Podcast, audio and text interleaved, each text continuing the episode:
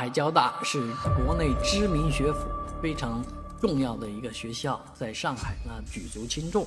而他最近呢一则安一个这个管培生的招聘启事啊上了热搜啊。那实际上这个事情呢，也是让这个上海交大的保卫处啊啊很无语。于是他们呢发连发了几则这个相关的稿子啊，来呃这个。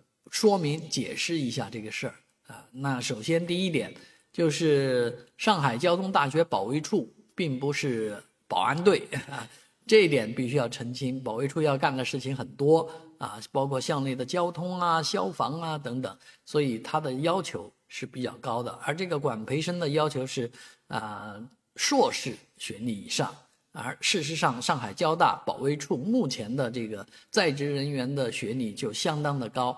很多人都是这个硕士学历以上啊，所以这个跟普通的这个保安是完全两样的概念啊，所以这个新闻出来真是呃吸睛，但是没有太多的说到啊，因为不仅是上海交大有这样的要求，据说北京的一些高校在保卫处招招生的招聘的这些要求上。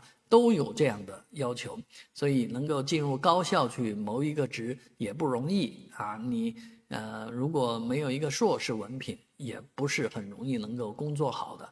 那现在这样就业压力这么大之下，确实竞争太过激烈啊！也给每一个人提醒：好好读书啊，知识能够改变命运。